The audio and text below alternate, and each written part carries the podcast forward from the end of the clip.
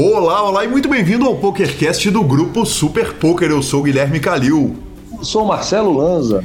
E chegamos à entrevista dele, o homem, o fantástico Bruno Porto. Bruno Porto, que assiste a transmissão do grupo Super Poker, o vê basicamente todo dia na tela. E a conversa foi nota 10. Lembrando, claro, o PokerCast é trazido a você pela GG Poker, pela Pay for Fun e, claro, pela SX Poker. Perguntas, participações, sugestões, promoções e comentários. O nosso e-mail é pokercast.gruposuperpoker.com.br, Instagram e Twitter, arroba Guicalil e arroba Lanzamaia. Professor, vou te falar que deve ter uns quatro meses que eu não dou a conferida nesse e-mail do PokerCast, então se tiver alguma mensagem a gente já pede desculpas antecipadas, mas farei isso essa semana. E se tiver uma mensagem, aliás, dá tempo inclusive de mandar para a próxima semana. E, claro, a gente sempre lê as mensagens quando vem por e-mail com muito atraso. Lembrando, claro, que nosso telefone é 31 975 18 9609 para entrar no nosso grupão do WhatsApp. Sim, eu estou de volta. Ou para nos mandar áudios que a gente compartilha com muita alegria. Boa! Começando a nossa sessão de notícias de hoje, tivemos pódio, né? Tivemos pódio na WSOP na GG Poker. Exatamente, Lanzinha. Tivemos pódio no evento número 9320 Bounty No Limit Hold'em. Terceiro, o Rodrigo Soleiro foi terceiro colocado para 24.460 dólares e a minha aposta com o senhor começou a ficar muito ruim, viu, professor? Porque a gente já está chegando a um terço de WSOP, quatro braceletes ou menos, o senhor me ganha cinquentão cinco braceletes ou mais, eu te ganho 50, mas tô na esperança e na fé que o Brasil vai dar o sprint final e buscar esses cinco, esses quatro braceletes que faltam. Tomara, tomara. Como eu digo, é a aposta que eu quero perder. Tomara, temos chance. Já travetamos muito, tá na hora de buscar mais um ali do nada. Maravilhoso, maravilhoso. E professor, estamos gravando o PokerCast cedo, né? Hoje, terça-feira ainda, vamos ver a edição. O Rodolfo não foi nem avisado que a gente ia gravar antes. A gente manda surpresinha bomba atômica para ele, conta com a competência extraordinária daquele homem. Mas estamos gravando cedo porque está terminado o EPT Barcelona e o Brasil voou de novo, professor. De novo e de novo. E por muito pouco ainda não voltava com direito à cravada do main event, né? Ficamos ali no HU, mesa final com inacreditável. Ele é muito forte também, viu? André Acari, cravamos título e, cara, que, que fenômeno que o Brasil fez. Cara, é fenomenal, né? Porque o, o cara, o, o Akari, a galera, a, a, brincadeira do Akari caiu é o seguinte: é o, ela só funciona porque o Akari não joga, né? porque quando o Akari joga, não, não, não tem queda, né? Impressionante. Uh, pra, e, aí, e aí a gente deixa a brincadeira de lado, a piada de lado, o meme de lado, para falar o seguinte, né, cara? Pro volume que o Akari joga, o que ele chega é um absurdo, né, professor? Consistência dele é algo fora da curva demais da conta. Resultado, consistência, tranquilidade, sempre com aquele sorrisão na mesa. É, ele é muito simpático, além de tudo, né? E, cara, muito fora da curva. Você vê os últimos dois eventos dele, que WSOP, toda hora você via ele chegando, beliscando, é, e agora no, no, EPT Barcelona também. É, ele é muito forte. A véia, como a turma fala, é muito forte. E claro, né, professor, o grande destaque, segunda colocação do João Saidens, que leva 1.048.550 euros depois de acordo no Three-Handed, a terceira colocação para Carl Shaw do Reino Unido, 901 mil euros. E o grande campeão, o Simon Wisiak, francês, 1.134.375 euros, professor compromisso com a verdade, a uma mesa final que a metade daí do PokerCast que assistiu, afinal de contas, não tive condições no domingo de acompanhar nada da reta final. Cara, infelizmente o Akari caiu ele cedo, né? É, a minha torcida inicial era toda dele. Eu vi muito leve, teve uns leves interessantes, teve algumas grandes jogadas. É, o, o, o Sidens e o, o, o Isiak o Isiak, o Simon, e o Simon? E o Simon é, teve uma parada que o Simon dá um blefe nele e mostra, e aí ele dá um e mostra, dá outro e mostra de novo. Quer dizer, eu particularmente não sou tão fã de mostrar coisas, principalmente em HU, mas foi, foi, foi um belo poker jogado, um poker bem interessante, cheio de entrelinhas. Com boas jogadas. Cara, eu me diverti, me diverti em ver. Domingão de manhã, tranquilo ali, colocando enquanto tava cozinhando, eu e o Gabi tava cozinhando e, e, e vendo. Foi, foi, foi um prazer enorme ver. É, a sensação, né, professor, é que a gente não vai chegar mais numa mesa final de evento grande sem ter um brasileiro na reta, né? Ainda mais esses eventos gigantes, ainda mais um, um evento do porte do EPT em matéria do Super Poker. O Super Poker mostra que a premiação dele, quando convertida para dólar, ela vai a 1 milhão 132 mil e 31 dólares, quer dizer, a, maior, a terceira maior premiação da história do Brasil. E aí, professor, uma coisa curiosa, né? que a primeira premiação, que é do Felipe Pizzari, é num PokerStars Players Championship, uma terceira colocação. Depois o Ale Gomes, do WPT. O João, com a terceira colocação no EPT. Na quarta colocação, Bruno Volkmann no EPT. E a WSOP só vai aparecer na quinta maior premiação, que foi naquela ida do Bruno Boteon lá para o leste europeu, onde ele arrumou 1 milhão e 62 mil dólares. Uh, eu acho que assim, Tá, tá ajustando, tá ajustando. É, primeiro que esses eventos também, nós temos que considerar também que, tirando o fato do, do Boteon ter jogado né, um, um main event, por exemplo, os eventos da Triton e tudo mais, Nine Tails começaram a engatar, as tendências são prêmios cada vez maiores, com bains cada vez maiores. Então, é o que a gente falou lá atrás, né?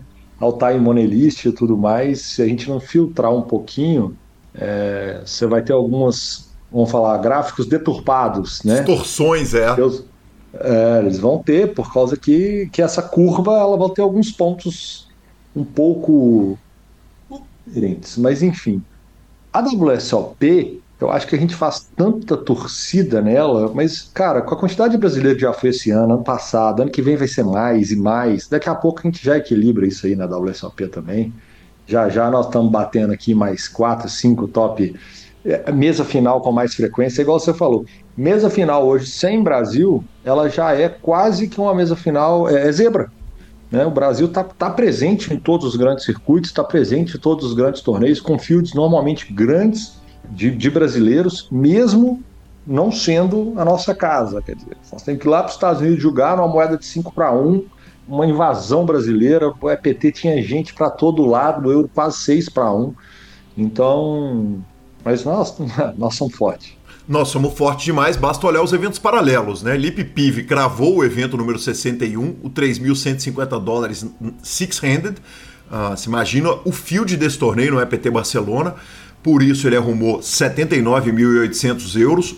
Outro que vive aparecendo e que está precisando também ser capturado com velocidade aqui para o PokerCast, Simon Dias, foi campeão do evento número 51, o 1650 Mystery Bounty para 154.300 euros. E, claro, eu não vou deixar de apontar que a queridíssima Nath, a Nath que trabalha uh, no, no, nos eventos do PokerStars e a uh, diretora de torneios fenomenal, pegou também pódio no torneio Ladies, brilhou, ou seja, em todas as áreas do Brasil lá em Barcelona. Aí sim, bora, vamos Brasilzão da massa.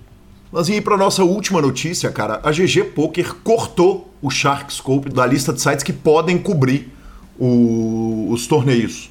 É, inacreditável, né? O Shark Scope colocou: olha, a GG Poker, tô traduzindo livremente aqui pro amigo ouvinte, para amigo ouvinte, mas a GG Poker parou de deixar a gente fazer o tracking dos torneios, citando a experiência e a segurança dos jogadores.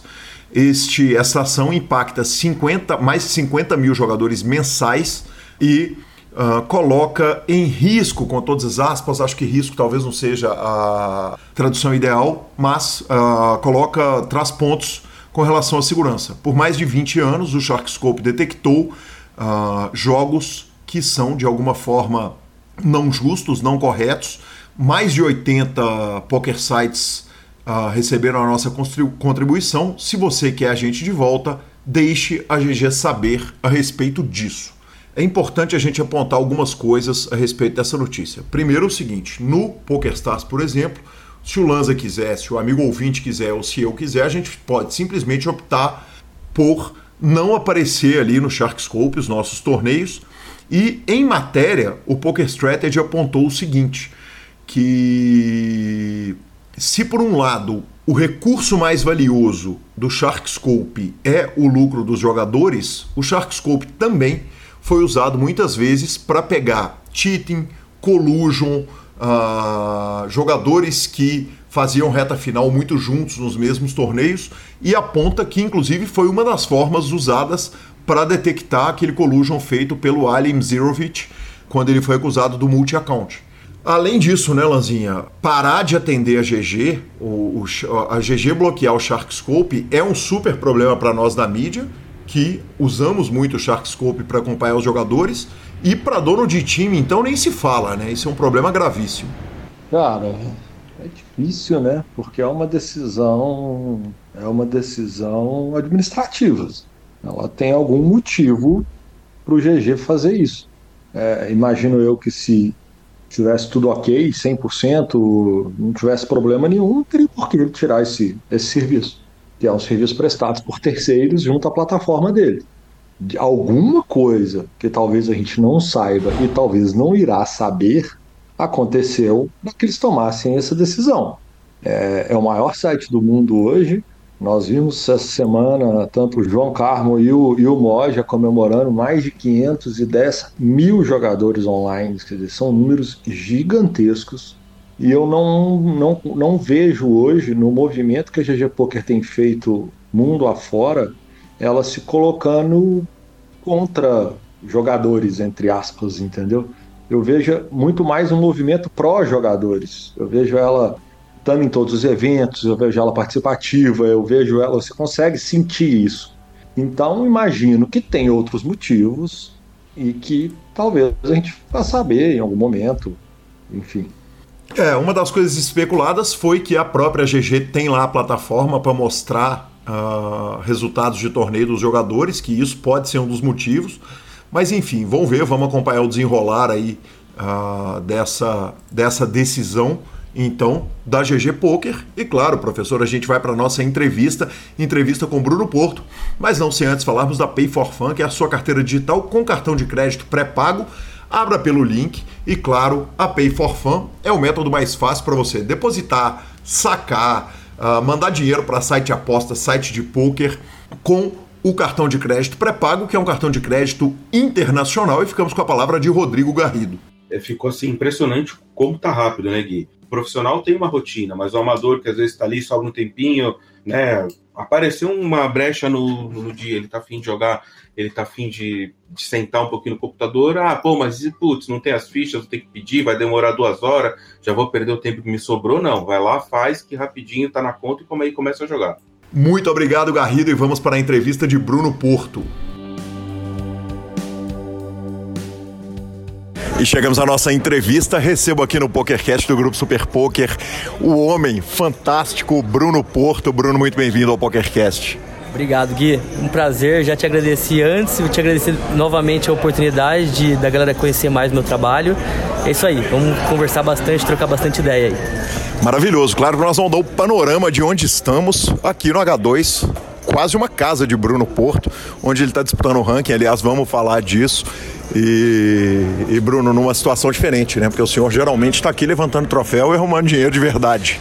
É, eu jogo bastante aqui, como você falou, é minha casa, né, cara? Como eu sou daqui eu sou de Campinas, mas moro aqui em São Paulo já fazem cinco anos. E eu venho aqui sempre, cara. Tô acostumado a jogar o CPH, acostumado com o pessoal, gosto muito do, tanto do gerente, da galera da limpeza, gosto de todo mundo aqui, então eu me sinto em casa mesmo. Maravilhoso, Bruno. Eu começo com a clássica do PokerCast. Quem que era o menino Bruno antes de ser jogador de poker? Cara, eu, no começo, assim, quando eu era moleque, eu fui tenista, né? Acho que eu já comentei isso com bastante gente sabe. Eu joguei tênis dos meus 5 aos 17 anos, no comecinho acompanhando minha família, minha irmã e meu irmão, que jogava também.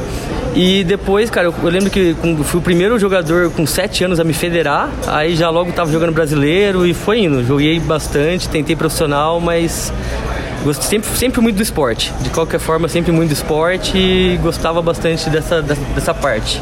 Bruno, é, o tênis ele tem algumas questões uh, relativas a ele. O seguinte, a, a primeira é, é, um esporte caro do jogador treinar, de levar a sério profissionalmente e quando você olha em retrospecto, dava para ter sido um tenista de, de, de, de, primeira linha, viver do tênis? Não, não necessariamente primeira linha, quer dizer, tem, tem diversos, mas quer dizer, dava para virar?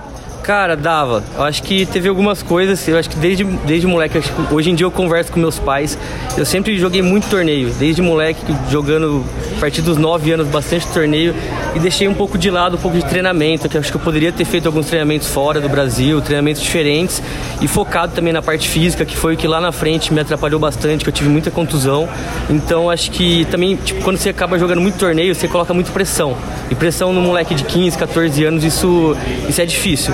Aí eu acho que isso me atrapalhou um pouco, mas acho que, pô, eu, com certeza se eu tivesse algumas feito algumas coisas diferentes na minha carreira, eu tinha potencial sim para virar profissional, acho que com certeza. Dava suporte, quer dizer, a família olhava e falava, deixa virar jogador de tênis e depois a gente resolve, ou isso chegava a ser algum problema em alguma situação? Não, cara, desde, desde o início minha família me apoiou. Acho que foi minha mãe e meu pai foram meus maiores, eram, eram meus maiores fãs ali no tênis e eles deram todo o suporte para mim ali. Tipo, como você falou, tênis é um esporte muito caro, é, então eles não podiam tudo, assim, não deixava, liberava tudo, mas tudo que eles estavam ao, ao, ao, redor deles, assim, eles faziam para mim. Qualquer torneio, viagem ali, eles sempre me ajudaram em tudo. Qual é a sua idade, Bruno? Hoje eu tenho 32, 32 anos. Quer dizer, você viveu o Guga muito molequinho. Sim, sim. Eu peguei, cara, o Google era bem da minha época. Eu peguei, era meu ídolo ali de, de infância. Mas eu peguei a época quando eu tinha, acho que tava no, no auge dele, eu já jogava, já jogava brasileiro. Eu tinha uns 10, 12 anos ali já porra, bastante. Eu peguei até, até o final da, da carreira dele, ele tinha alguns torneios, tinha alguns eventos que ele participava. Eu já estava jogando, já tive. Já encontrei ele nesses eventos, então é um cara sensacional. E o que que decreta o fim da sua carreira no tênis? Então, o fim da minha carreira foi, foi assim, com uns 16 anos eu tive uma lesão no ombro que eu escondi ali por um tempo, por uns seis meses, para poder continuar jogando, que eu estava numa fase que eu tinha bastante torneio importante e isso me atrapalhou bastante, porque acabou piorando mais a minha lesão. E aí eu tive que ficar uns 8, 8 9 meses parado fazendo fisioterapia. E, cara, quando eu voltei, eu perdi muita confiança. Não conseguia mais jogar da mesma forma que eu jogava antes. Comecei a perder alguns jogos que eu não perdia. E isso me atrapalhou demais ali. E, cara, eu lembro que até no, no final a galera tava naquela decisão de ou seguir no profissional ou ir para os Estados Unidos fazer faculdade. E foi tão decepcionante para mim parar de jogar tênis que eu, que eu decidi nem ir para os Estados Unidos, saca? Tipo, eu preferi fazer, fazer cursinho, fazer faculdade aqui no Brasil para passar por isso mesmo, tipo, esquecer ali o que, o, o que, que para mim foi muito, muito desgastante ali o final. Uh, esconder lesão é esconder lesão de quem? Esconder do treinador, esconder do, da organização do torneio, esconder dos seus pais? É, dos meus pais. Principalmente dos meus pais e do, e do meu treinador, né? Acho que, que, tipo assim, eu lembro que na época eu tinha alguns torneios, tipo, interfederações, que eu queria muito jogar, que eu tinha sido chamado. Então eu falei, pô, cara, é minha chance. Então eu queria jogar, mas chegou lá, tipo, tentei treinar, mas vi que não dava. E isso acabou atrapalhando bastante. Se eu tivesse, de repente, lá no começo, pegado para tratar a lesão, de repente teria sido diferente, mas é coisa de moleque. Eu tô rindo porque isso é tão coisa de menino e tá me parecendo que tem mulher no meio, sabe? Que tinha uma mulher no torneio e tal. Pior que não, pior que não era por mulher, dessa vez não era por mulher. Era por vontade de jogar mesmo. A opção de ir para os Estados Unidos era vou para os Estados Unidos para jogar tênis, quer dizer, os tenistas que estão quase alcançando e que não vão direto, essa é uma opção que surge para o tenista? Sim, cara, tipo, acho que é meio que um plano B para pessoa que tentou profissional, não conseguiu e ainda tipo pode fazer a carreira, tentar a carreira depois, né? Tem muita gente que faz faculdade, faz lá o college e depois consegue ainda virar profissional. Tem até alguns casos de inúmeros jogadores que fizeram isso e tiveram a carreira de sucesso, mas a, a grande maioria das pessoas vai para fazer faculdade e ao mesmo tempo joga. Tem, tem, cara, eu não sei direito, mas tem alguns torneios por lá que eles disputam entre as faculdades e é, é bem bom. A galera costuma fazer, seguir esse caminho. E aí você falou, não, não vou para os Estados Unidos. Você tinha proposta, não quis ir e qual era o plano ali? Tinha, tinha. Eu lembro que na época eu tive pelo menos umas três propostas de faculdades, mas eu decidi ficar. Conversei com meus pais, falei que eu queria fazer cursinho, queria ficar por aqui e começar do zero mesmo. Eu tinha, como sempre tive meus irmãos como, exemplo, então acabou que que eu preferi escolher a opção de fazer a faculdade aqui no Brasil também, porque eles também escolheram essa área. Acabei escolhendo até a área que meu irmão, que meu irmão fez, né? Eu fiz a mesma faculdade que meu irmão. Então acabou que eu optei por isso. Foi uma opção minha na época. Faculdade de Engenharia, quer dizer que Que mudança radical de vida, né? É, é. Foram. Cara, foi, foi dois anos para tomar a decisão. Foi bem difícil escolher ali na época a faculdade, porque eu nunca fui de estudar, né? Sempre fui do esporte. No, até nos no meus últimos dois, três anos de, do colégio, ali do segundo, terceiro colegial, eu estudei à noite. Tava mais focado no tênis mesmo, então foi uma mudança bem radical mesmo. Mas acabei optando por engenharia muito por conta do meu irmão mesmo. Tá, peraí, nunca fui de estudar e escolho a engenharia e depois larga a engenharia para ir pro poker. talvez os dois meios que mais você vai estudar, fora ali, talvez uma medicina. É, me conta um pouco a respeito desse plano de engenharia, como é que, como é que foi o impacto, quer dizer, de de repente estar tá com a vida completamente mudada e, e, e indo ser engenheiro. Então, foi, foi difícil. Eu mudei, além de mudar de cidade, né? Porque é uma mudança muito brusca, que eu lembro que com 19 anos você ir para uma outra cidade, eu fui para São, São José dos Campos. Uhum. Eu fiz Unifesp em São José dos Campos. E então foi uma mudança brusca ali na minha vida, por não ter meus pais, que sempre estavam muito perto de mim. E também, tipo, faculdade é o é momento que começa a sair mais, conhecer mais essa vida de, da noite, assim. Então foi, foi bem, bem diferente para mim. E é nesse momento que o poker entra na sua vida? Sim, foi exatamente no primeiro ano da, da minha faculdade. Que eu, eu lembro que tinha, o pessoal lá da faculdade tinha um, um home game, né? Que eles faziam na, numa república lá. E, cara, no, acho que na primeira semana mesmo, eles me chamaram para conhecer, eu não sabia nem as regras do poker. Eles me ensinaram ali no, no, primeiro dia as regras eu acabei jogando, me apaixonei. No mesmo dia eu já criei conta no PokerStars, comecei a procurar coisa e aí começou tudo. Quando que você olha pro poker e começa a enxergar no poker uma possibilidade de carreira? Cara, eu acho que foi tudo ali no começo. Eu, eu como, como eu, até na faculdade eu nunca fui muito de estudar, de estudar. Eu queria tipo tentar arranjar alguma coisa diferente. Eu sempre tive essa vontade, buscar alguma coisa diferente que, que eu conseguisse gostar mesmo, né? Nunca fui muito fã da engenharia. E, cara, quando eu conheci o poker, eu comecei a procurar coisas, procurar bastante é, matérias, né? acho que na época ali, matérias. E cinco anos, Bruno? Foi 2012.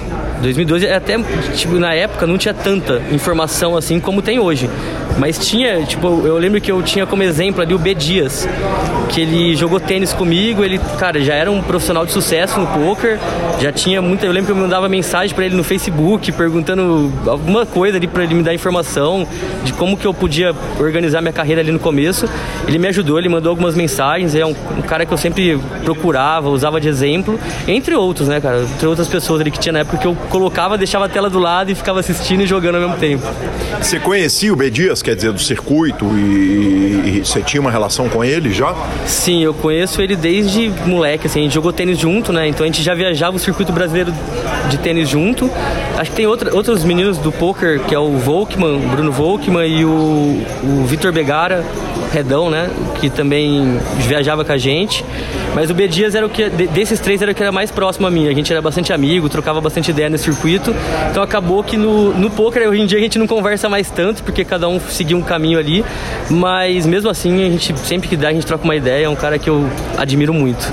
Bicho, Volkman, uh, B Dias, Redão, fundador do Nine Tails, é, você, aí, Gustavo Kirten foi pro poker, uh, tive o prazer de entrevistar o Boris Becker, uma lenda do, do esporte, Bruno Soares passou pelo PokerCast. Cara, qual que é a treta de tenista com poker?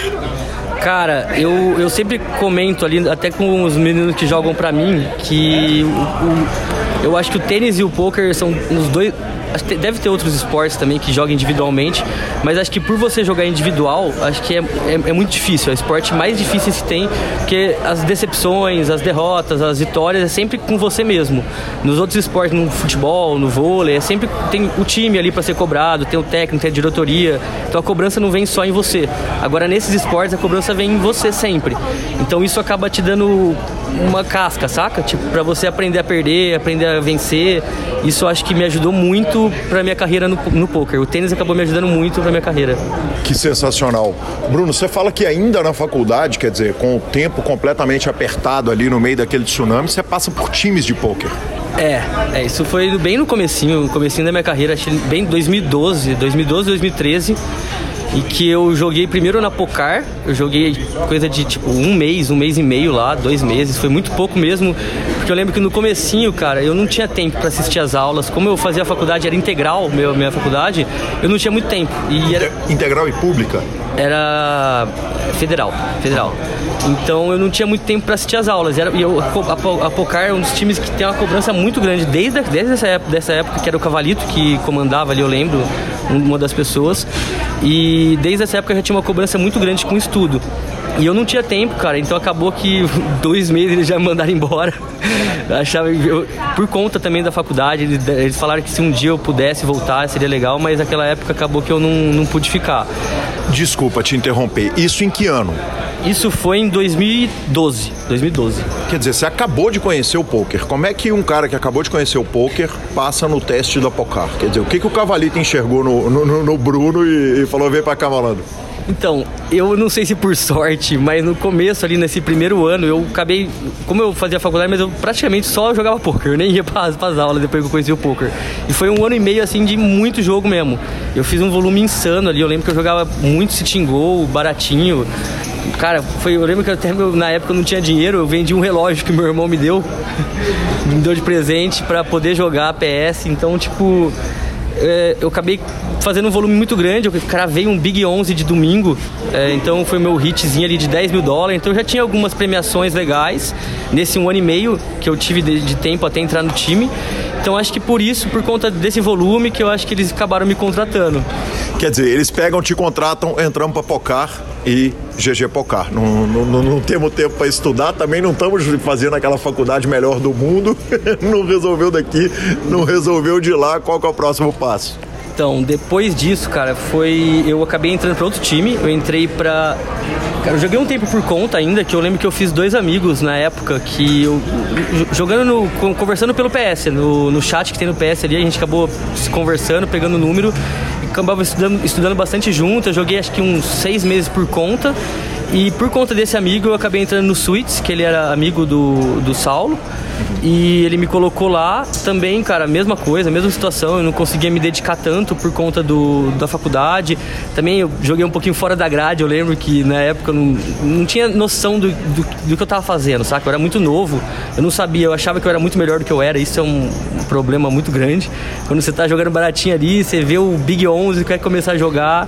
E ali eu dei, acho que uns três bainhos fora da grade. Logo eles já me mandaram embora também.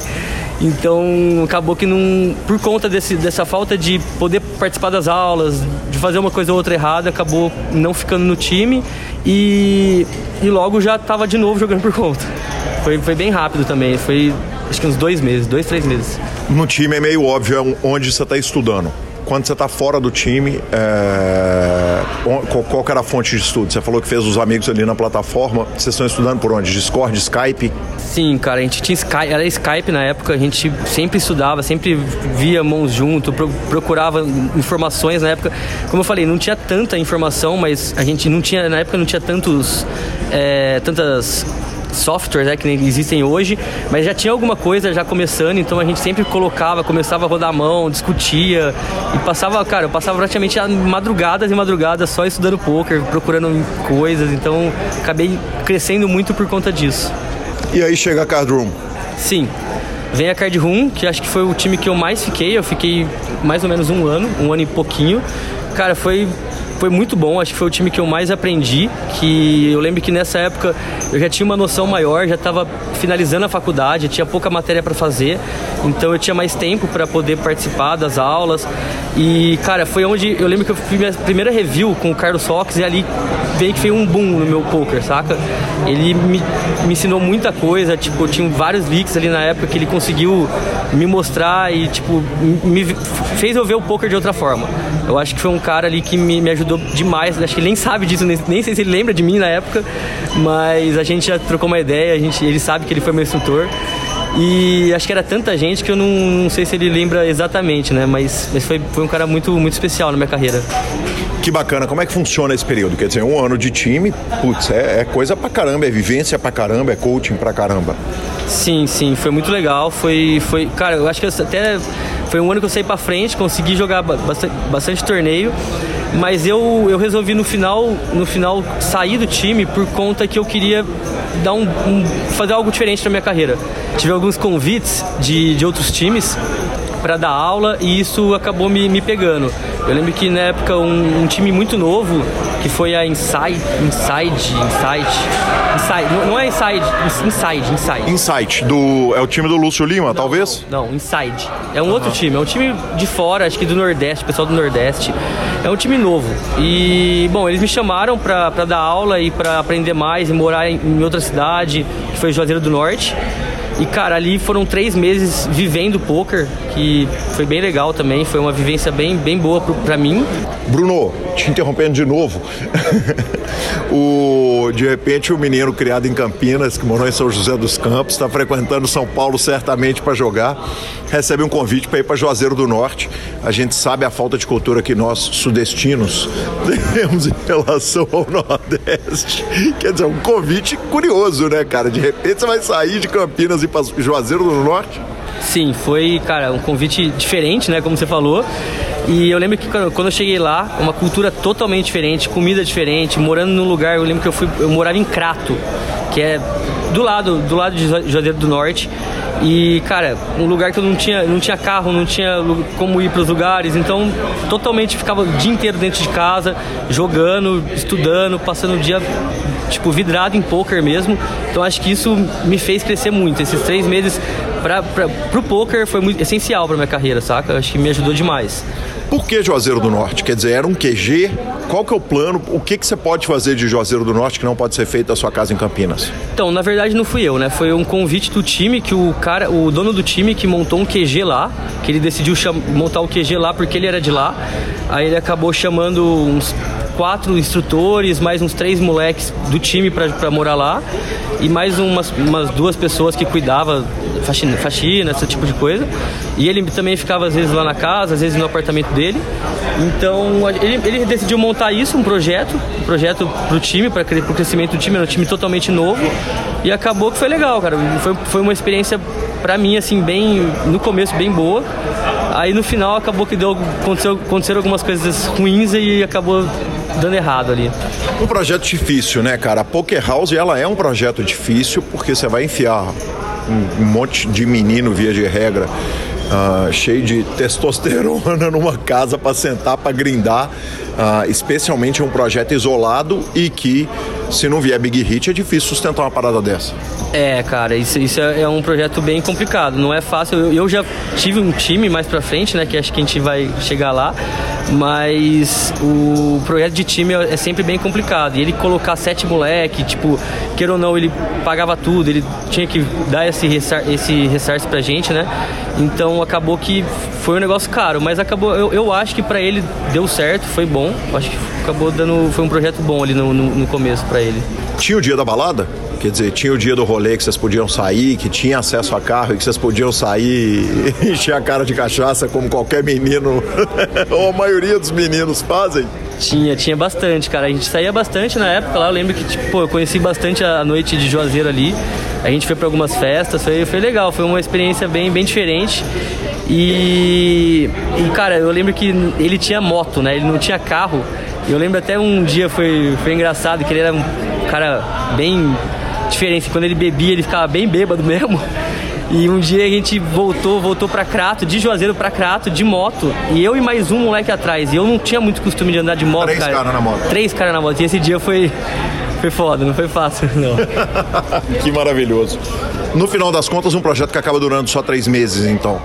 Sim, eu, procurei, eu preferi sair. Eu lembro que no, no final eu queria voltar pra casa, já estava meio cansado de, de ficar por lá, era final de ano.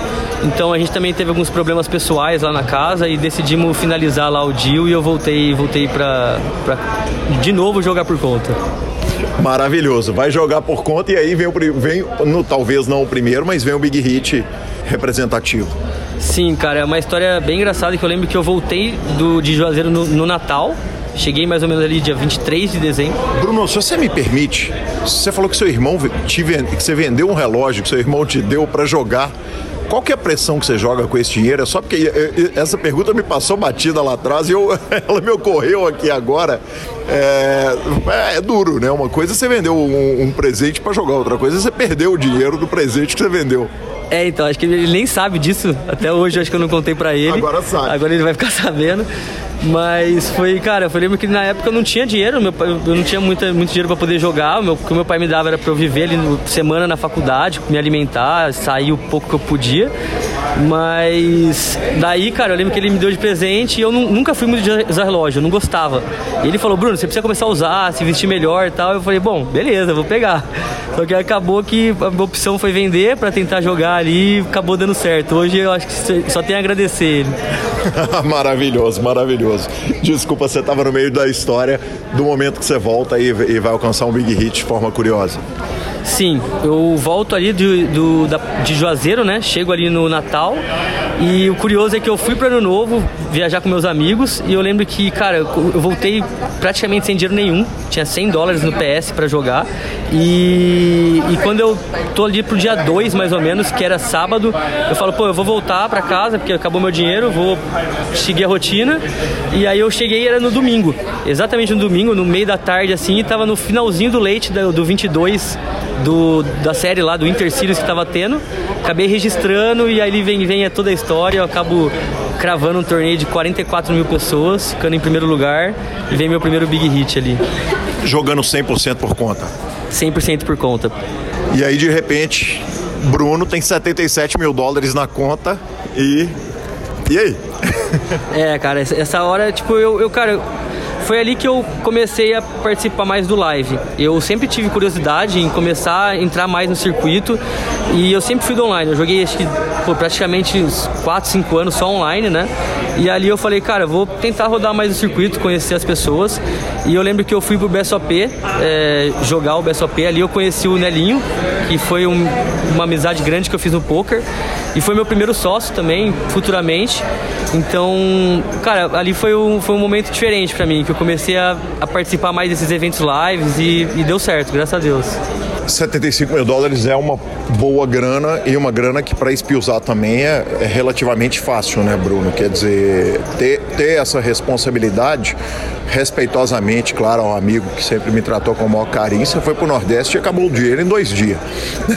para acabar 77 mil dólares em duas semanas não custava nada. É, isso é verdade, isso é verdade. Eu, eu, eu até, tipo, não nesse momento, mas depois de um tempo, eu acabei pegando a maior downswing da minha carreira. Então tem que tomar cuidado, é uma coisa que hoje em dia eu tenho muito mais experiência para conseguir levar, mas na época ali que eu tava, queira ou não, praticamente no meu segundo ano de carreira profissional, então eu não tinha essa experiência, então com certeza na época eu cometi vários erros e isso me custou caro lá na frente. Como é que foi? Quer dizer, a partir do momento que você ganha 77 mil dólares, é, o que, que você faz? Vou jogar mais caro? Vou continuar jogando o que eu estou jogando? Acho que eu estou no caminho? Você já disse que, que tava, foi dar uma virada para o live, foi dar uma focada no live. Qual que é o plano a partir daí? Então, é, na verdade, durou, teve uns seis meses ali que eu fui sozinho ainda, jogando por conta, sozinho. É, tava jogando tipo meio que live e online ao mesmo tempo ali, tentando adaptar um pouco mais o live, mas jogando também o online. É, ainda conseguia fazer um volume bem legal no online. E nessa época, como eu, como eu falei, eu conheci o Nelinho, a gente acabou querendo criar um time juntos, começamos a estudar juntos bastante. E nisso a gente cria Bullets, né? Vem a, vem a Bullets, a gente fica um ano e meio com, com a Bullets. E cara, ali que acho que vem a primeira espiusada, como você falou, que a gente acabou nesse ano e meio foi, cara, foi muito bom ter o time, assim, a gente teve, com certeza a gente guardou muita coisa boa, mas nessa época, como a gente não tinha, acho que nenhuma experiência e era só nós dois, eu acho que a gente acabou jogando além da gente jogar mais caro, a gente colocou a galera para mais, jogar mais caro do que deveria, jogar muito live, e isso acabou prejudicando tanto a mim quanto a, quanto a ele naquele momento. Como é que era o plano do time? Como que era o desenho? Porque a gente está falando de que ano? Isso foi em 2018, não, 2019. 2019 foi o início da Bullet foi 2019. Pandemia. Pandemia. Início da pandemia. Não, na verdade foi um pouquinho antes. A criação da Bullet foi um pouquinho antes da pandemia, a pandemia veio um pouquinho no final, né? No, mais pro final. Foi bem, a gente ainda no comecinho da Bullets ainda não pega a pandemia, mas o final da Bullets a gente pega mais a parte da pandemia. Mas aí você já tem o Forbet gigante, o Cardroom gigante, uh, o Sult gigante, Forbet uh, enorme também. Qual que é o plano? Vamos montar um time, quer dizer, onde que você vai captar jogador, quantos jogadores você quer, quais os stakes que você quer jogar e qual o diferencial que você oferece para esses jogadores? Então, cara, acho que isso que, que foi uma coisa que faltou na época. A gente, como era dois moleque muito novo e que queria fazer um negócio novo, diferente, a gente acabou não tendo muito um plano, saca? A gente foi só colocando, fazendo e jogando. Isso foi o que mais atrapalhou a gente naquele, acho que naquele momento. Eu lembro que que um dos principais motivos até da gente fechar o time foi isso, a gente perceber que a gente estava jogando muito fora da banca, colocando a galera para jogar muito live. Então acho que esse ponto que você tocou foi exatamente o que faltou. Ter mais um plano de carreira, fazer um negócio mais organizado, querer subir aos poucos. Eu acho que de repente por isso que a gente teve que cortar o negócio em pouco tempo. Eram quantos jogadores? Na época a gente tinha em torno de 20 jogadores. Em torno de 20 a 25 jogadores. Você falou em live, quer dizer, você botava o time para frequentar o circuito de, de poker ao vivo? Então, na verdade, não só ao vivo. O foco era no online na época, né? A gente jogava a maior parte no, no, no, no online, mas a gente acabou pegando alguns circuitos como CPH, outros circuitos que tinha aqui no Max, que tinha um milhão garantido ali, a gente jogava. E isso acho que foi o que na época atrapalhou muito a gente. Hoje a gente tem um, um cenário em que tem alguns times uh, jogando, especialmente esse circuito live de São Paulo, né? Um circuito que uh, a gente vê, por exemplo, uma mesa final agora com dois jogadores do Bananas, Bananas que frequenta também mesa final, toda a transmissão. O Heroes também tem um, um, um time que, claro, atrelado ao H2, mas que acaba jogando aqui. É, é, é viável imaginar um time focado para live. O Midas teve também uma, uma divisão para live, né, Bruno? Então, cara, eu tenho bastante experiência nesse ponto porque eu jogo bastante live e eu acho que um time focado só em live não é, é, é o mais difícil. Tanto que esse, todos esses times que você citou, o foco dele acho que é mais no online e eles participam também de alguns eventos lives. Então, acho que nesse formato eu acho que com certeza é viável. Mas um time só de live eu acho que é um pouco mais complicado porque é, além das viagens, que é um custo muito grande, o, o Big Hit mesmo tá mais online, né? É, é, bem mais complicado de você conquistar esse Big Hit no live. Além das, do, dos torneios serem mais caros, de ter, como eu falei, as viagens, os gastos, então o dia a dia, né? O volume que você não consegue fazer nem perto, né, do online. Então acho que tu, por tudo isso, acho que é bem difícil você fazer um time só de live. Tá, e aí eu passo a pergunta para você, porque você está falando o seguinte: é difícil para um time fazer volume live. E Claro que você é um jogador online, aliás, nós vamos falar a respeito num comentário que o Caio Brás, que além de, de amigo é seu fã, e tinha uma beirada lá do, do, do, BSOP, que nós vamos discutir isso também. Uh, você está falando exatamente sobre não conseguir volumar ao vivo, mas a sensação que a gente tem é que o, o, o ao vivo para você ele já nasce em longo prazo, né? É, graças a Deus eu, eu acabo indo muito bem no ao vivo. Acho que, cara, eu lembro que bem no começo eu tive algumas amizades que me ajudaram muito, que deram toques para mim ali, pô, Bruno, pega um pouco mais leve em relação a isso, você veio do online, tenta segurar em relação a isso. O live você tem que jogar mais de uma forma de sobrevivência nos torneios, principalmente torneios de uma hora, uma hora e meia. Então, cara, acho que isso me ajudou demais. E, e acabou que, graças a Deus, o meu repertório ali no live tem sido muito bom. E eu foco muito nisso também. Acho que também eu trabalho forte para conseguir esses resultados. Acho que isso também é, ajuda bastante. Ô Bruno, o que, que tem de adaptação de online para live? Porque fundamentalmente, quer dizer, a ação do poker online, ela está pensando sempre no longo prazo. Você falou a respeito de Tournament Live, mas o que mais que quem te, que aliás, primeiro, quem te orientou e quais as orientações que você recebeu e que você passaria para o ouvinte do PokerCast para a turma que joga online que quer jogar o, o, o que quer grindar o circuito live? Então, eu, quem me orientou ali na época, eu lembro que um toque foi o Marcelo Jordano, que é um cara que além de muito amigo, é um cara que eu respeito muito, admiro muito o, o profissionalismo dele, o jogo dele. E eu lembro que na época eu tava jogando um torneio do lado dele e ele virou para mim e falou para mim, pô Bruno, você tem que jogar mais tranquilo, você veio do online, falou exatamente isso que eu, que eu falei na outra, na outra parte. Então, e cara, outras pessoas, o Nelinho, eu acho que ele também foi um cara que na época, no ano que eu tive ali, ele como sócio, ele me deu vários toques, era um cara que tem uma experiência também muito grande, ele já joga há muito tempo, então é um cara que também curte muito estudar, curte muito procurar coisas novas, foi um cara que me ajudou demais também nessa, nesses momentos. Interrompo rapidamente a entrevista de Bruno Porto para falar um pouquinho da GG Poker. Você sabia que você tem um brinde diário na GG Poker?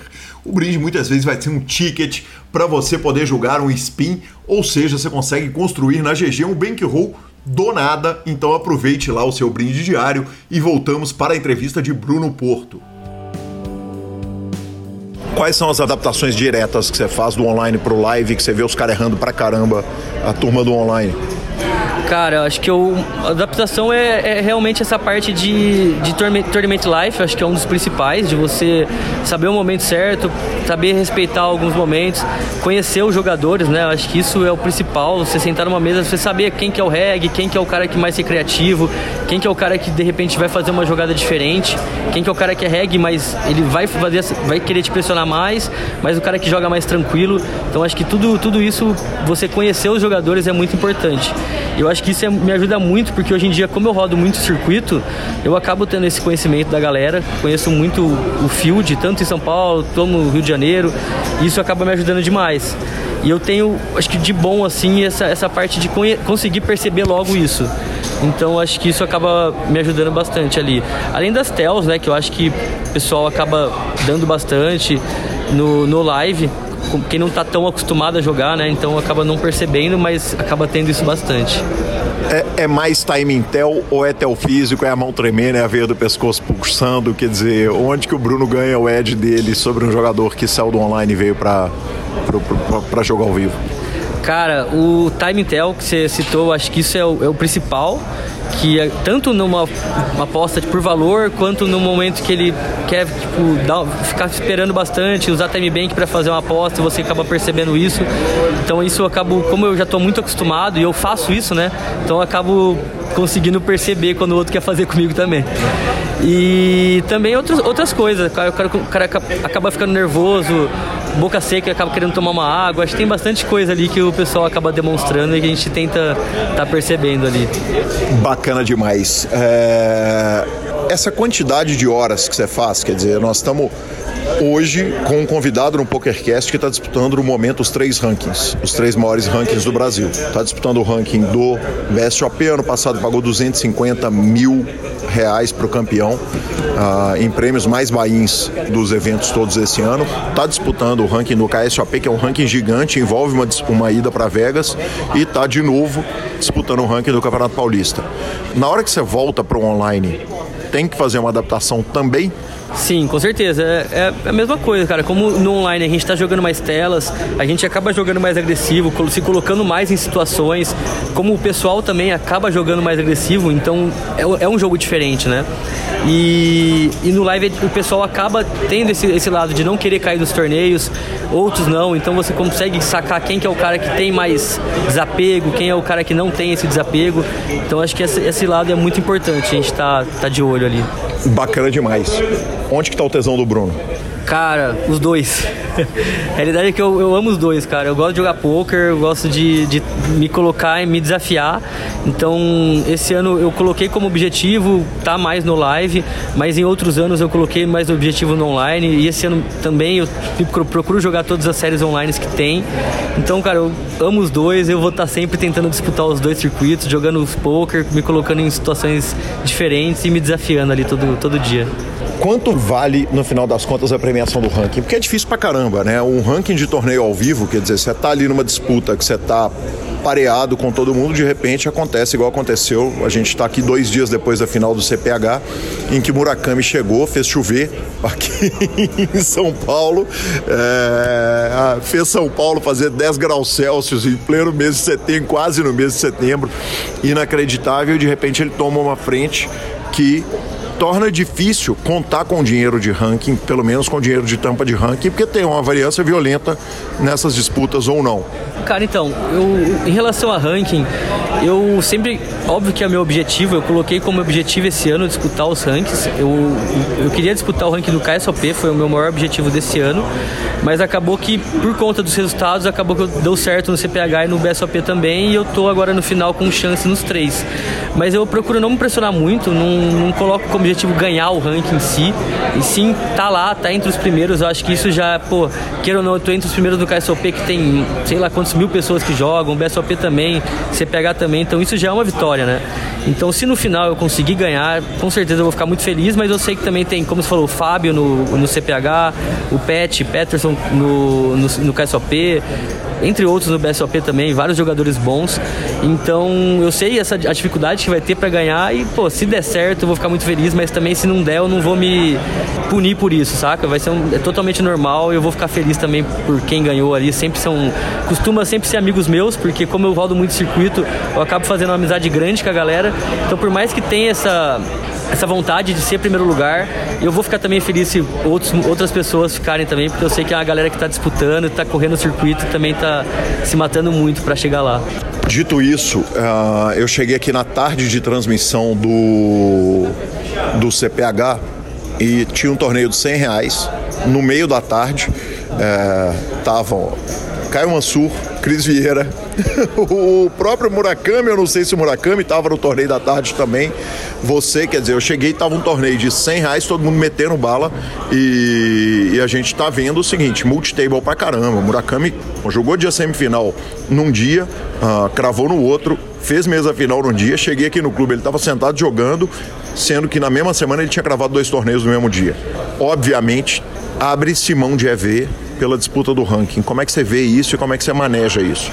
Então, é, na verdade, esse ano em si, como não era o meu foco, o ranking do CPH, eu não estou jogando tantos torneios. Esse ano eu estou jogando alguns. Essa etapa, por exemplo, eu joguei sete torneios só, acho que eram 20 e poucos a, grade toda. Então eu viajei no meio do CPH, então tipo, não, não tá sendo meu foco jogar muito torneio e sim os principais. Mas sim, a galera em si costuma jogar todos os torneios. É, ano passado mesmo, nos outros anos que eu disputei o CPH e estava focado nisso, eu também jogava. Então acho que para ser campeão, cara, não tem jeito. Tem que jogar tudo, tem que deixar de lado algumas coisas para poder disputar o ranking. E com certeza não é EV você disputar todos os rankings, né? Como eu falei, esse ano eu tava no foco de disputar só o do KSOP e por conta de alguns resultados acabaram me colocando lá em outros rankings. Nem o BSOP, por exemplo, que eu tô lá com chance, eu só joguei duas etapas das quatro que teve. Então acabou que foi mais por conta de resultados mesmo. Mas isso muda tudo. Quer dizer, eu não sei se estava nos seus planos ir para Foz do Iguaçu, mas aqui antes da entrevista você já me falou que está indo. É... Vão meter bala? Quer dizer, vão sentar, vão fazer super reta, vão jogar tudo e vão fazer multitable? Sim, sim. Acho que, na verdade, eu não ia. Como você falou, eu não ia, não era, não estava na minha grade até o, até o Intermillions como eu acabei chegando, acabou tendo essa oportunidade desse ranking, eu coloquei, vou para vou pra Foz, vou meter bala e vou jogar tudo lá. E a partir de agora, como é o que eu tô com mais chance, né? Por mais que seja o que eu, o que eu menos joguei, é o que eu tô com mais chance, então eu vou meter bala e vou tentar buscar esse título aí. Bacana demais. Dá para fazer multitable? Quer dizer, se a pergunta for muito íntima, você pode mandar o um entrevistado para aquele lugar. Mas, quer dizer, dá para abrir, por exemplo, cavalada, sendo que você vai jogar múltiplos torneios simultâneos? Como é que dá para pegar? Porque nós vamos chegar numa reta final, supondo que você vá bem em Foz do Iguaçu, que é uma coisa que pode tranquilamente, que tende a acontecer, até pelos resultados recentes, mais a regulada da entrevista do PokerCast. você vai sentar lá, vai jogar, e supondo que você foi muito bem, você vai enfrentar um BSOP com 40 milhões de reais em premiação garantida, com simplesmente 100 torneios. Sim, sim, é, é o que você falou é, é bem legal, é importante. E eu, eu costumo, nos torneios lives, principalmente nesses eventos mais caros, com garantido muito alto, vender action dos meus torneios. Então eu vou de novo vender, principalmente do BSOP Millions. Do, de Foz eu ainda não decidi como que eu vou fazer, mas do BSOP Millions com certeza eu vou estar tá abrindo uma parte ali para vender. E eu acho que isso acaba ajudando, cara. Tipo, de qualquer forma ali, se eu for bem, vai ser muito bom, porque eu vou ter uma parte legal. Se eu for mal, eu consigo recuperar um pouco do investimento. Então, principalmente pelo fato de eu estar jogando muito torneio, eu acho que isso é é essencial ali para mim. Mas dá para fazer multitable sendo que você tá com dinheiro de investidor sentado numa mesa, às vezes, de um torneio de 10K? Então, na verdade, tipo, o multitable vai dependendo do torneio, né? Não vou, se eu tiver um 10K, com certeza não, não vou estar tá focado só nele. Mas ali, se tiver no final da grade, precisando de bastante ponto, aí sim eu vou mudar um multitable lá. Se tiver para ser campeão, a gente faz de tudo ali. Maravilhoso. Vamos falar um pouquinho a respeito da reta final do BSOP, o Millions. É, você chegou numa situação super curiosa, uma situação que eu não lembro de ter presenciado, não lembro de ter ouvido falar nada parecido no torneio live, que é com cinco jogadores restantes, tinham três jogadores do Forbet e um jogador free agent, para a gente usar a expressão do esporte, um jogador que não tinha, é, é, é não estava jogando para time, né? Estava jogando ali ah, por conta própria, mais a Cristina, que fez um torneio brilhante também, chegou na quinta colocação. O que, que tem de vantagem, o que, que tem de desvantagem quando você senta para jogar com três caras que, obviamente, você sabe que não vai ter nenhum tipo de soft play, não vai ter nada disso, mas que, por outro lado, são três caras que estudam juntos, se conhecem muito bem. Cara, acho que, que isso é, é, como você falou, algo inusitado, né? Não é normal você chegar numa mesa final e ter num, num five hand ter três jogadores no mesmo time. Os caras se conhecem muito, às vezes até trocaram curso ali. Então foi algo. Mas eu sabia, foi uma coisa que eu percebi desde o início, foi que eles estavam jogando sério, não teve nada de errado. Até foi muito bonito da parte deles, né? Tipo, não, não fazer nenhum, nada, nenhum tipo de collusion, porque mesmo eu acho que eles podiam o mínimo ali, né? De repente não pagar uma tribete, e acho que nem isso estava acontecendo. Eles estavam mandando bala mesmo um contra o outro, e isso foi, foi bem, bem bonito ali de se ver. E cara, a reta final em si, cara, foi a mesa final, né? Inteira, foi uma mesa final muito difícil. Se você vê ali, desde o início, foi duradouro para cair cada posição, né? A gente ficou duas horas jogando com sete pessoas, depois mais uma hora jogando com seis. O início também, acho que demorou uma hora, uma hora e meia para cair a primeira, o primeiro jogador. Todo jogador duro, jogadores difíceis. E quando formou o Five Hander, é a mesma coisa. Foi umas duas horas jogando. Tanto que quando forma a, a, a, moça cai, né? E a gente começa a jogar em quatro pessoas, eu tava sentindo ali um Hyper 100. Hyper 100 pagando um milhão de reais e o bracelete. Então. Então era, foi bem inusitado, assim. Tava. A galera jogando. A, a média devia estar 20 blinds ali, foi, foi diferente. Sim, bizarro, porque a gente está acostumado a pegar essas transmissões e a reta final tá todo mundo muito deep, tem muita jogabilidade e chegou no momento ali que é o seguinte, podia acontecer qualquer coisa porque é da natureza do torneio. Se você demora demais a ter eliminações lá no começo, ele vai chegar e isso acontece até no CPH que, que, na minha opinião, tem a melhor estrutura entre todos os torneios ao vivo. Se eu estiver enganado, você me, me corrija. Mas vocês chegam num momento ali que muito quem vai mandar é o baralho e ainda assim tem uma parte muito técnica, né? Alguém falou no, no chat, falou, pô, nunca imaginei que eu ia ver um torneio desse tamanho virando bingo, não tinha nada de bingo ali, ele era, ele era um super turbo, mas com todas as técnicas de um torneio super turbo, né? Uhum. É, exatamente, cara, foi muito bonito ali, todas as mãos, a galera jogando, buscando cada pote, né? Porque queira ou não, se você vê ali, cada pote que você ganha, você alternava ali o primeiro, o segundo, o terceiro lugar. Então, tipo, 20 blinds, 15 blinds, um ficava com 10. Então a galera jogando o jogo ali, foldando o que tinha que foldar, mandando bala na Blind War, teve muito jogo de Blind War ali, o pessoal jogando bem. Então, pô, foi, foi muito legal fazer parte ali dessa reta final, fiquei muito feliz. E ser narrado por um cara que você sabe que tem um pedacinho, porque eu acho que o Caião até foi discreto na transmissão, não sei se ele chega a falar que ele tem um pedaço seu, mas a gente tem um cara que, além de narrador, o Caio, obviamente, sempre super profissional e super didático na, no, nos ensinamentos dele, mas ele tava ali no bastidor torcendo descarado, óbvio, né? Sim, é. O Caião tinha, tinha uma parcela ali, tinha uma porcinha. Cara, o Caio é um cara que eu tenho um carinho enorme. Ele sempre, além das transmissões, trocar ideia, falar muito bem de mim, a gente sempre conversa depois, eu chamo ele, a gente troca uma ideia ali pelo Instagram, pelo WhatsApp.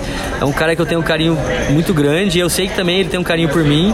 E, pô, foi muito legal, cara. Fiquei também feliz de ter ajudado ele de alguma forma, né? De chegar numa reta final. No momento que ele comprou uma cursa, eu consegui fazer essa reta final. E além de tudo, ser transmitido por ele, né? Então acho que isso é, pô, fenomenal. Fiquei muito feliz. Bacana demais. Tem um título de Masterminds na, no, no seu instante, né, Bruno?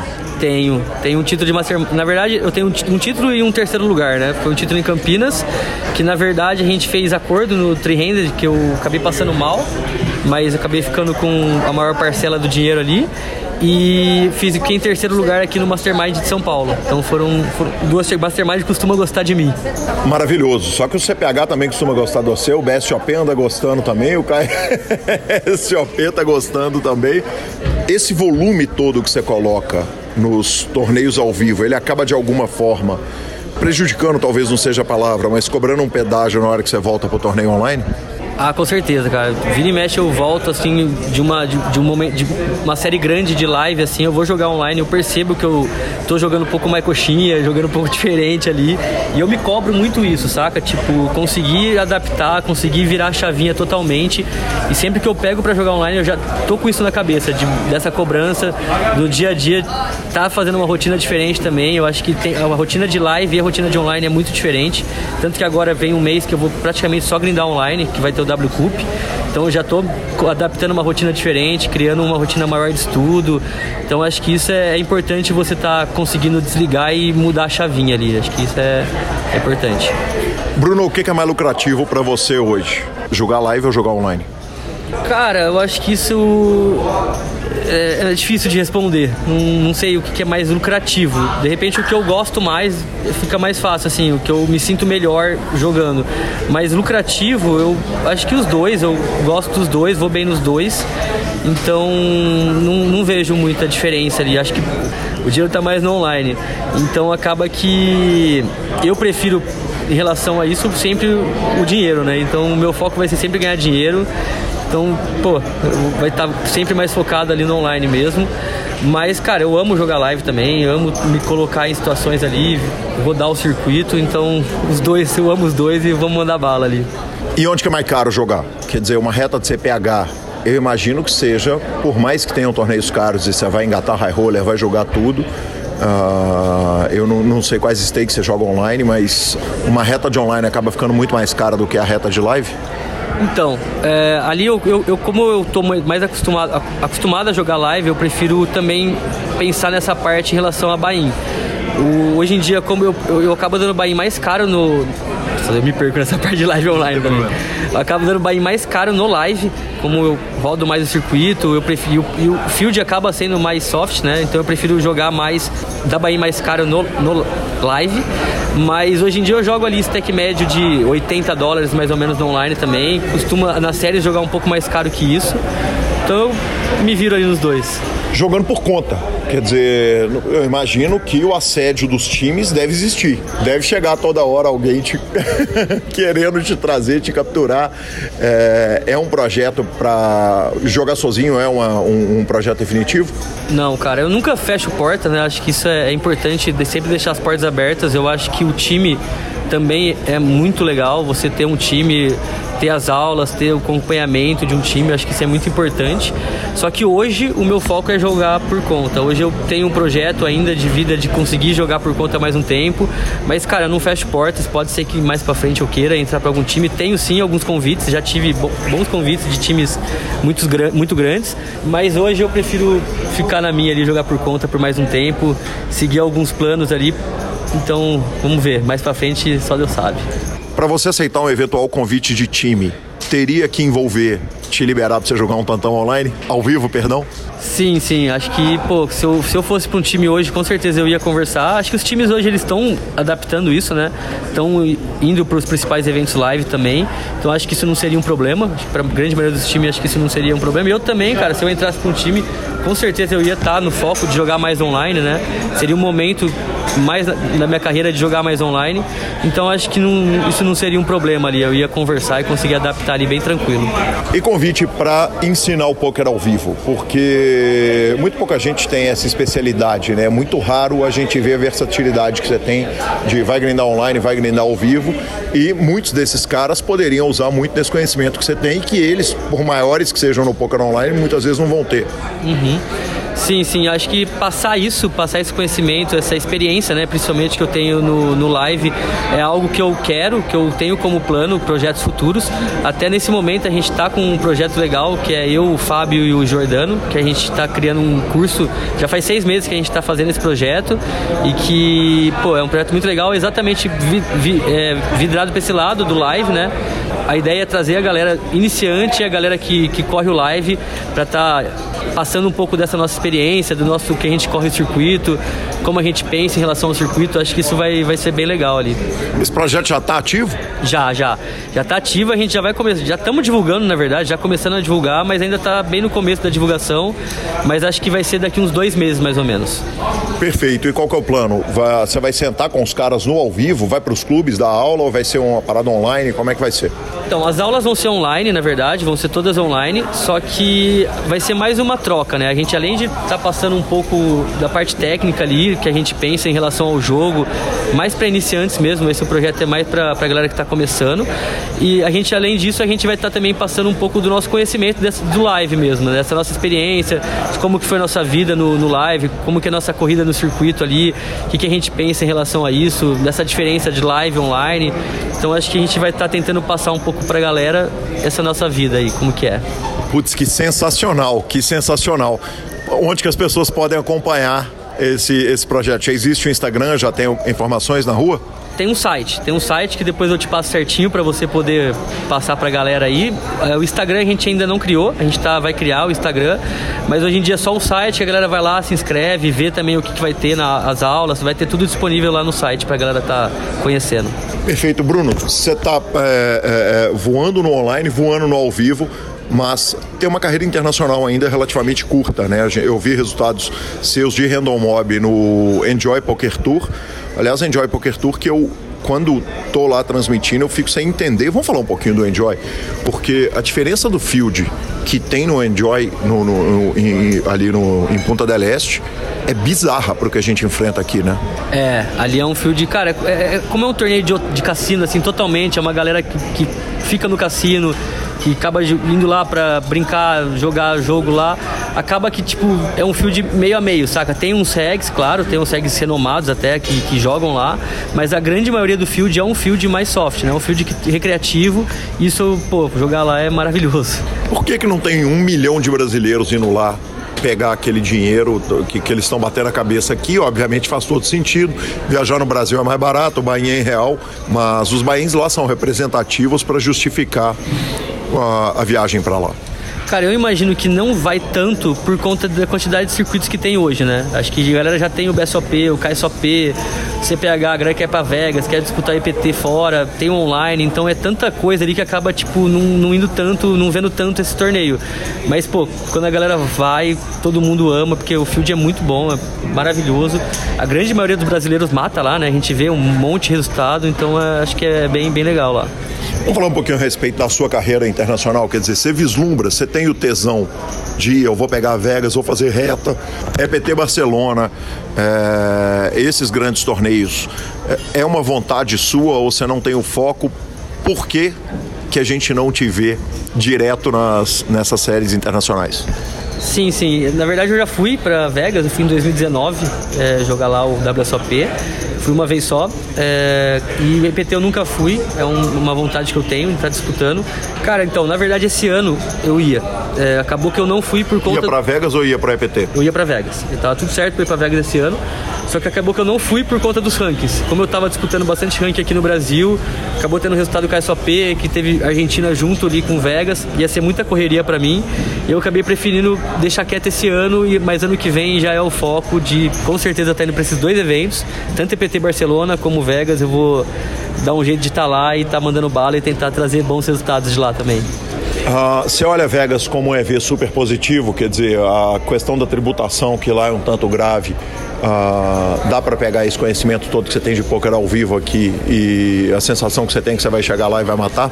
Cara, eu, eu fui para Vegas, né, então eu já conheço um pouquinho, eu fui em 2019, eu acabei jogando alguns torneios o field lá é maravilhoso, cara. Eu gostei muito, tipo, de estar jogando lá. É, um, é, é, é um, a Copa do Mundo mesmo do poker, né?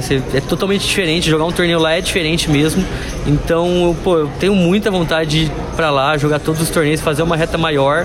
A vez que eu fui, eu só fiquei acho que duas semanas. Então, eu pretendo ano que vem ir para ficar pelo menos um mês lá. Pô, eu tô muito confiante, eu vou chegar lá com certeza atrás de título e mandar bala lá no, nos gringos também. Maravilhoso, Bruno. Eu queria te agradecer, cara, essa presença ilustríssima aqui no PokerCast. Demais, prazer enorme te receber. Já te narrei tantas vezes, né, cara, que mesmo quando eu te conhecia só de vista, eu já tinha a sensação que eu tinha passado horas e horas, como de fato passei ali te, te transmitindo. E é, é verdadeiramente encantador te ver jogando, cara. Obrigado, Gui. Obrigado, pessoal do Super Poker aí. Foi um prazer estar aqui com vocês. Fiquei muito feliz de ter sido chamado para dar essa entrevista. A oportunidade de estar aqui, da galera me conhecer um pouquinho mais, foi, foi muito legal. Obrigado obrigado também vocês. Maravilhoso, obrigado. Maravilhoso, professor. Que homem, que delícia conseguir fazer uma entrevista direto do salão do H2 Club e com esse cara legal, simpatia total, fantástico. Ah, bacana demais. Ele é um menino muito bacana. Eu gosto muito dele. É, figurinha tarimbada nas transmissões do Super Poker, né? Tá sempre chegando nos torneios que joga. É, só chega quando joga e joga com frequência. então, bacana demais ele poder ter vindo aqui para o PokerCast. Maravilhoso, que homem! E antes das nossas redes sociais, vamos falar da SX Poker. Afinal de contas, estamos em plena SPS e domingo às três da tarde tem um milhão de reais garantidos. É a chance daquela forra extraordinária no maior e melhor clube da Suprema. E, claro, você pode garantir sua vaga através de satélites que estão rolando direto, claro, todo dia está rolando satélite, e pode também se aproximar do topo do ranking que vai pagar outra pamonha. Bora de redes sociais então? Vambora de redes sociais, professor Marcelo Lanza. Eu estou de volta, cara. Fez muita falta na minha vida o grupo do PokerCast. Vou te falar, fui banido, reitero a justiça no meu banimento. Falamos de futebol, foi um momento alcoólico, uh, erramos, eu e Radiola, tomamos a nossa punição, estamos de volta e tô lá me divertindo, feliz e contente, inclusive um grupo que é super importante, afinal de contas, por exemplo, essa informação que a gente deu ali na última notícia do Sharkscope chegou pelo grupo do, do Super Poker, é um grupo super importante e agradeço o carinho e o bullying recebido no retorno ao grupo.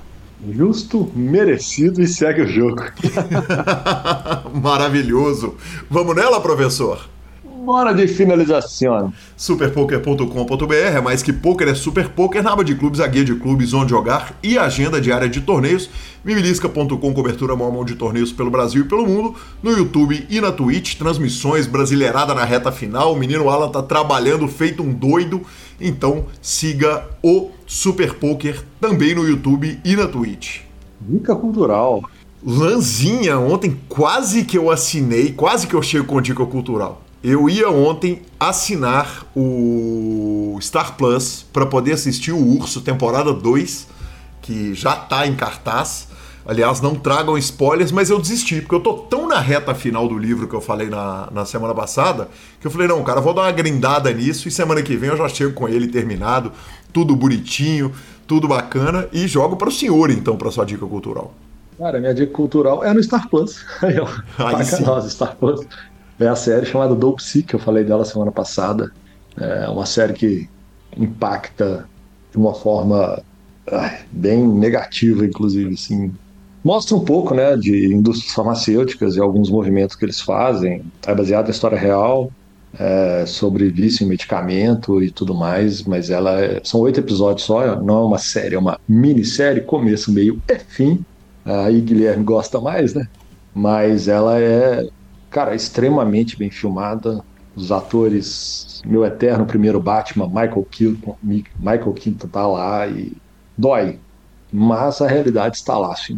E outra coisa que eu queria falar também, que é um programa que eu vejo quase que quase que noturnamente antes de dormir, quando ele está passando, eu não sei os dias certos que ele passa, que são Gigantes do Alimento. É uma série de programas na, no History Channel, cara. E ontem eu via deitando para dormir, assim, era 11 horas da noite, e engatei três, foi um atrás do outro, que era a história da Starbucks, Ascensão da Pepsi, o segundo programa, e o primeiro programa foi esqueci agora, mas tudo bem. Mas assim, conta a história dessas grandes indústrias, dessas grandes marcas, assim, o movimento que elas fazem no mercado. E eu sou apaixonado com esse tipo de coisa e, e cara, vale muito a pena. Se você tem curiosidade sobre uma empresa específica que está lá no Gigantes dos Alimentos, normalmente eles pegam dois, um lá de um concorrente, e como que eles desenvolveram E, cara, a história da Starbucks e da Pepsi é maluca demais, vale muito a pena. Olha, fica a dica que tem autos grátis no YouTube. Então o History Channel sempre tem, não coloca, ele não coloca tudo não, mas um outro, essa semana o YouTube me ofereceu Dunkin Donuts. Eu acabei não assistindo. É o de ontem, Dunkin ah, Donuts sim. e Starbucks. Dunkin Donuts era o concorrente de Starbucks. Foi o de ontem. Sensacional o programa. Sensacional. Ah, assistirei, professor. Assistirei. Arroba Gui Calil e arroba Lanzamaia são os nossos Instagrams e Twitters. Lembrando, claro, o PokerCast é trazido a você pela SX Poker, pela Pay for Fun e pela GG Poker. Estamos no Spotify, Deezer, YouTube, Amazon Music e Podcast Players. Nos indique, nos dê 5 estrelas, especialmente no Spotify e no iTunes. E a edição é do fantástico Rodolfo Vidal. Um grande abraço a todos e até a próxima semana. Valeu!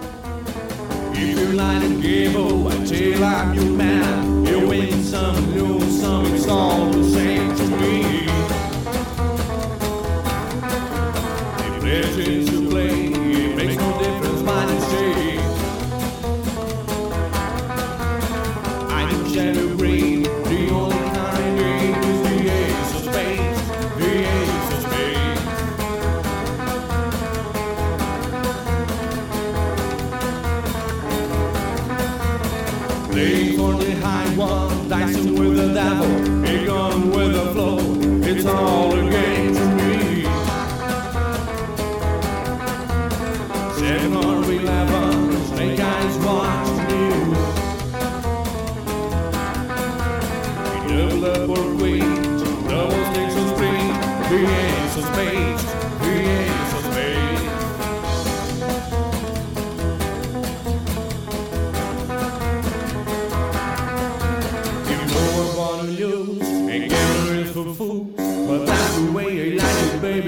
to